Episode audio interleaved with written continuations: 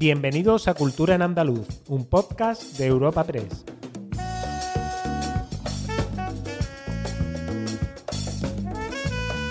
Os damos la bienvenida a una nueva entrega de Cultura en Andaluz, el podcast de Europa Press Andalucía en el que cada semana presentamos las novedades culturales más destacadas. Soy Esther Falero y al otro lado del micrófono tengo a mi compañera Ana Tatay. Bienvenida Ana, ¿qué tal? ¿Cómo Hola Esther, pues un poco acatarrada. un poquito resfriada, un poquito acatarrada. El primero, ahí la voz tomada. El primero del otoño, pero bueno, bueno, claro, es que llega al final el frío de repente. Se hará lo que se pueda. Nos desprevenido después de tanto calor. Bueno, pues cuéntame, ¿qué traemos para esta semana?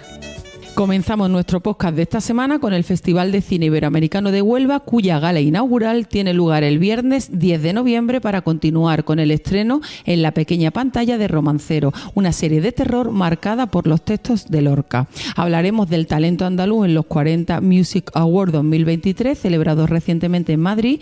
Daremos también algún detalle sobre los eventos que se celebran a lo largo de la semana en torno a la gala de los Latin Grammy, que para la que quedan ya, sabes, apenas siete días para que tenga lugar, que son el día 16, y cerraremos con las actividades por el Día Internacional del Flamenco que se celebra justamente ese mismo día 16 de noviembre. Pues vamos a comenzar nuestro repaso a las novedades culturales con el Festival de Cine Iberoamericano de Huelva, un evento en el que se van a proyectar un total de 110 títulos y que cuya gala inaugural, como ya ha dicho Esther, se va a celebrar este viernes 10 de noviembre en la programación de esta, que es la cuadragésima novena edición, nada más y nada menos, destaca la sección oficial de largometraje donde compiten 12 producciones iberoamericanas que podrán verse por primera vez aquí en España. Y a esta sección pues le acompañan en el cartel otras como la de cortometraje, la de talento andaluz, secciones especiales o pantalla Huelva, entre otras. Además, también destacar que el festival ha preparado una variada programación de actividades educativas para expandir la experiencia cinematográfica en, la actividad educativa, como por ejemplo el ciclo, de, el ciclo de cine y valores que da cabida a la diversidad y a la integración, el programa de jóvenes comunicadores cinéfilos o el de primera pantalla que es para los más pequeños de la casa. La semana pasada se presentó el festival en Madrid y se destaparon algunos detalles de la gala inaugural que, va, va a tener una especial dedicación al talento andaluz como no puede ser de otra manera. Nos cuenta más el director del certamen, Manuel H. Martín. Hemos presentado en Madrid la 49 edición del Festival de Huelva de Cine Iberoamericano. Hoy hemos lanzado los contenidos de la que será nuestra gala de apertura el próximo viernes 10 de noviembre. La gala estará presentada por Ana Morgade, contará con la colaboración de Virginia Riezu, las actuaciones musicales de Martirio y Raúl Rodríguez y la entrega del premio Luz a la actriz andaluza Natalia de Molina. Una vez finalizada la gala, comenzará una semana repleta de cine y sobre todo la primera proyección en pantalla grande de la 49 edición del festival. Una proyección que será la del documental Sembrando Sueños, la primera incursión en el documental del cineasta andaluz Alfonso Sánchez. Pues Ana, seguimos en el terreno audiovisual ya que eh, en la pequeña pantalla se estrenó el pasado viernes, eh, concretamente en la plataforma Prime Video, eh, Romancero, que es una serie de terror marcada por textos, por los textos del poeta granadino Federico García Lorca. Esta serie que ha sido creada por Fernando Navarro, a quien se le atribuyen bueno, pues otros títulos como Venus o Verónica, combina el, el thriller sobrenatural y los versos del genio granadino para abordar temáticas sociales como el machismo, el racismo o los abusos de poder, temáticas como puedes ver Mm, súper actuales y que están siempre ahí. Es lo que siempre decimos de Lorca, ¿no? que siempre está de, siempre está actualidad. Siempre es, exactamente, eso es. Eh, los protagonistas de este romancero son dos niños que viven situaciones parecidas, ya que ambos huyen de algo que les aterra y si bien su encuentro es fortuito, conscientemente deciden permanecer juntos y acompañarse en el viaje. Sobre la influencia del granadino más universal, en esta serie nos habla su creador y guionista Fernando Navarro. Pero lo que aporta Lorca era sobre todo la voz que daba Lorca a los desamparados y a los que no tenían voz. Es decir, en, su, en medio de los años 20 y los años 30, cuando él publica El romancero gitano, de repente había una mirada desde, un, desde cierto como con una profundidad que no había sobre las fuerzas del orden, eh, los flamencos, los gitanos de las cuevas, los pobres, los romances prohibidos entre familiares, por ejemplo, ¿no? en el romance de Tamar y Y luego yo, al ser granadino, digamos que no puedo escapar de la sombra de Lorca, me persigue y es algo que incluso no queriendo hacerlo acaba tocando a Lorca. Dejamos aparcado a Lorca y nos vamos ahora otra vez a la gran pantalla y es que ya se puede disfrutar en los cines del documental 1212 sobre la batalla de las Navas de Tolosa que adentran al espectador en un episodio fundamental de la historia de la Edad Media en esta en la península ibérica. Para nuestro oyente, esta batalla está considerada como la más importante de la conquista cristiana de Al-Ándalus y supuso el inicio del declive del poder almohade. Eh, el documental está dirigido por Santiago Mazarro y se ha grabado en su práctica totalidad en la provincia de Jaén, con la presencia del campo de batalla que está en las inmediaciones de lo que ahora es el municipio de Santa Elena. Mazarro se ha dado la mano de expertos para crear este documental que se sumerge en el estudio arqueológico, cuya importancia reivindica el trabajo, y en el que también se analiza el uso propagandístico que se dio a la contienda ya en la Edad Media y que ha perdurado con el paso del tiempo. Lo escuchamos. Las batallas en la Edad Media son muy puntuales, son anecdóticas. Lo más normal es que haya saqueos, campañas de cabalgadas, racias, o sea, es decir, pequeños enfrentamientos, pero grandes batallas realmente hay muy pocas y sin embargo es lo que a todos nos suena anecdótico en realidad si estás atrás en la historia de la, de la Edad Media, pero es lo que llega y, llega porque porque todo el mundo ha escrito sobre ello y porque tiene un carácter muy, muy propagandístico. La, cualquier vencedor de una batalla quiere que eso se conozca en todos los reinos posibles. En la Edad Media a los pocos años de que se celebrase la batalla, había canciones y, textos escritos que hablaban de esta batalla desde Sicilia a Escocia. Y Ana, un pequeñito apunte, porque ya que hablamos de la Edad Media, hay que decir, bueno, se puede también destacar que el Cabildo Catedral de Sevilla ha abierto hasta el próximo 7 de enero una exposición en torno a la figura del rey San Fernando con motivo de los 775 años que se cumplen de la restauración del culto cristiano en Sevilla. Eh, así destacaba la importancia importancia de esta exposición el delegado de Fiestas Mayores del Consistorio Hispalense, Manuel Alés. Bueno, esto es una exposición absolutamente necesaria para que la figura del Rey Santo de, San Fernando no solamente eh, se conozca en toda su dimensión eh, histórica y como patrón de la ciudad, sino su divulgación. La divulgación histórica, por su importancia en la ciudad de Sevilla, y artística, porque hoy nos ha quedado bastante claro que no solamente la figura de San Fernando es esencial en la ciudad de Sevilla y en su historia para entender la historia reciente de, de la ciudad, sino que tenemos un patrimonio artístico que quién mejor que la catedral para que sea para que sea divulgado. Y volvemos al siglo XXI, Esther, y de la mano de la música. El pasado viernes se entregaban los 40 Music Awards 2023 en Madrid y entre los grandes triunfadores de esta, que era la decimoctava edición, eh, hay que destacar, como casi siempre, la presencia de artistas andaluces. Es que Andalucía tiene mucho arte. Tiene mucho potencial. Siempre hay alguna, alguna artista al que premiar en todos los géneros, ¿no? Pues en este caso los premiados han sido la malagueña Ana Mena, que se ha llevado el premio Artista del Año en la categoría España, que era una de las cuatro a la que estaba, mientras que Lola Índigo se llevaba a casa el galardón a Mejor Festival, Gira o Conciertos por el Dragon Tour. Y otro andaluz premiado en esta gala de los 40 ha sido nuestro almeriense favorito, eh, David Bisbal. que recogía el premio a Mejor Artista en Directo por su gira Me Siento Vivo en la categoría España. El artista se emocionaba al recoger un premio que calificaba de máxima responsabilidad. Lo escuchamos. Bueno, ¿cómo están los máquinas? Lo primero de todo, ¿bien?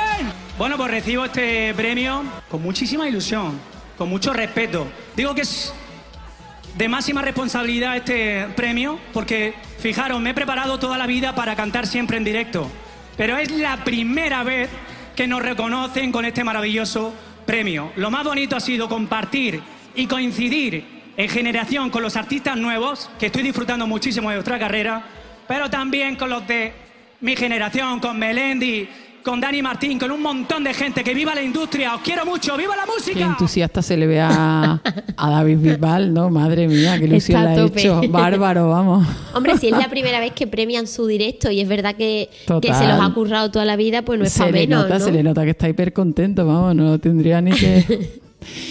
Bueno, y de una entrega de premios pasamos a otra, ya que faltan apenas siete días, como hemos dicho al principio del podcast, para la gran gala de los, Latin, de los Latin Grammy. Y durante toda la próxima semana se sucederán actividades para ir calendando motores con una programación que comenzará este mismo viernes 10 de noviembre con el lanzamiento de la pieza audiovisual Latin Grammy Session Flamenco, que es un homenaje grabado en Granada con actuaciones de Carmen Linares, bueno, un homenaje al género, eh, que se, como he dicho, se grabó en Granada con actuaciones de Carmen Linares, Niña Pastori o Lola Índigo, entre otros. O sea, una fusión, Lola Índigo es un añadido al género, ¿no? Porque sí, es una fusión total.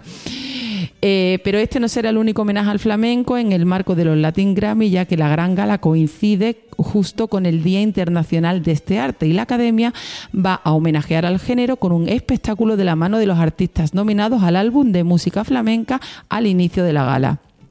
Y como ya hemos dicho, eh, este 16 de noviembre se cumplen 13 años de la, de la declaración del arte hondo como patrimonio cultural inmaterial por la UNESCO y para celebrarlo se va a desplegar un amplio calendario de actividades. Nos detalla algunas de las mismas el director del Instituto Andaluz del Flamenco, Cristóbal Ortega. Patrimonio histórico, artístico y flamenco, patrimonio inmaterial de la humanidad, como así lo consideró la UNESCO, lo unimos el 16 de noviembre. El año pasado eh, fue todo un éxito y este año volvemos a repetir la actividad que se llama la llamada al flamenco.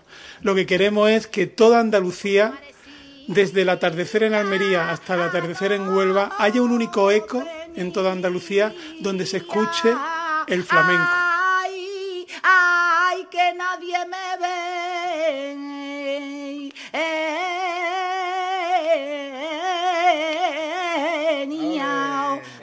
Ver. Toma ya, qué chulo, qué bonito acaba.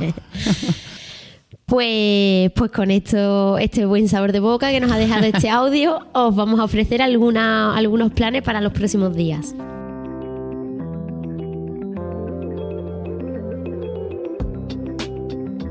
Agenda semanal de cultura en andaluz.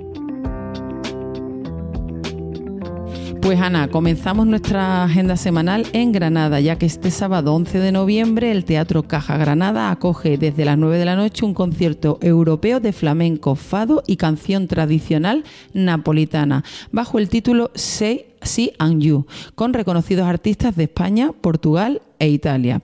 Y también en Granada el Auditorio Manuel de Falla acoge hasta el 14 de enero un proyecto expositivo en el que se alternan los lenguajes del dibujo y la instalación con motivo del primer centenario del estreno del retablo de Maese Pedro, una obra musical para marionetas del compositor gaditano. Y creo que hay otras cosas en Granada, ¿no? Que nos puede ofrecer Ana. Sí, seguimos en Granada, donde el Teatro Alhambra acoge una nueva versión de la obra El Público de Federico García Lorca, bajo la dirección escénica y dramaturgia del director Alfonso Zurro y con la puesta en escena del Teatro Clásico de Sevilla. Será los días 10 y 11 de noviembre a las 9 de la noche.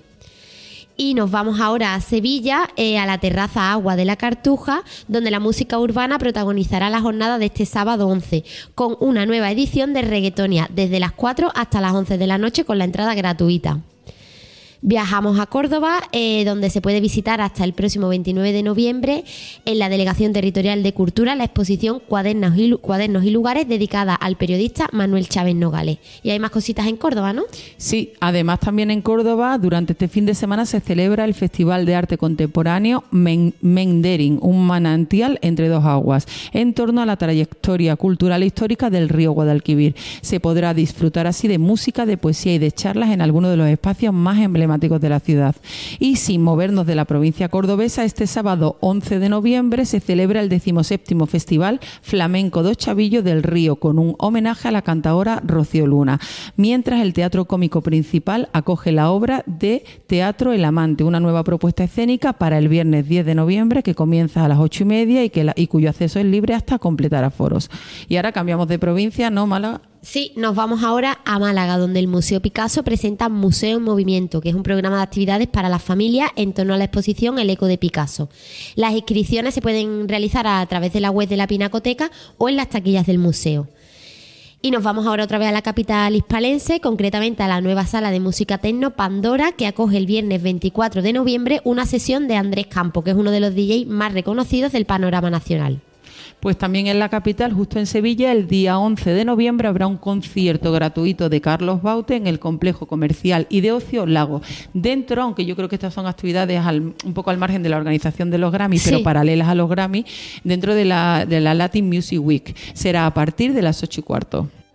Pues vamos a cerrar en Sevilla con la cantante americana Stacey Kane, que es una de las grandes exponentes del jazz vocal con multitud de árboles premiados con discos de oro y platino, que llega al Teatro de la Maestranza el lunes 13 de noviembre, acompañada del pianista Art Irahara, el saxofonista y clarineterista Jim Tomlinson, a partir de las 8 de la tarde. Stacey Kane es fantástica. Yo voy a ir. Tú vas a ir, ¿a que sí? sí? Ah, qué gozada.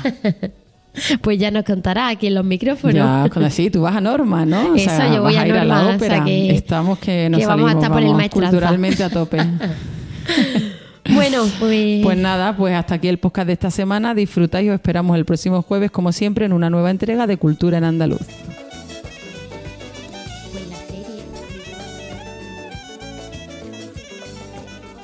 Despedimos esta entrega de Cultura en Andaluz invitando a todos nuestros oyentes a descubrir el resto de episodios de este podcast, así como todo el catálogo de programas de nuestra red a través de europapress.es barra podcast. Recuerda que además todos ellos están disponibles en las principales plataformas de podcasting.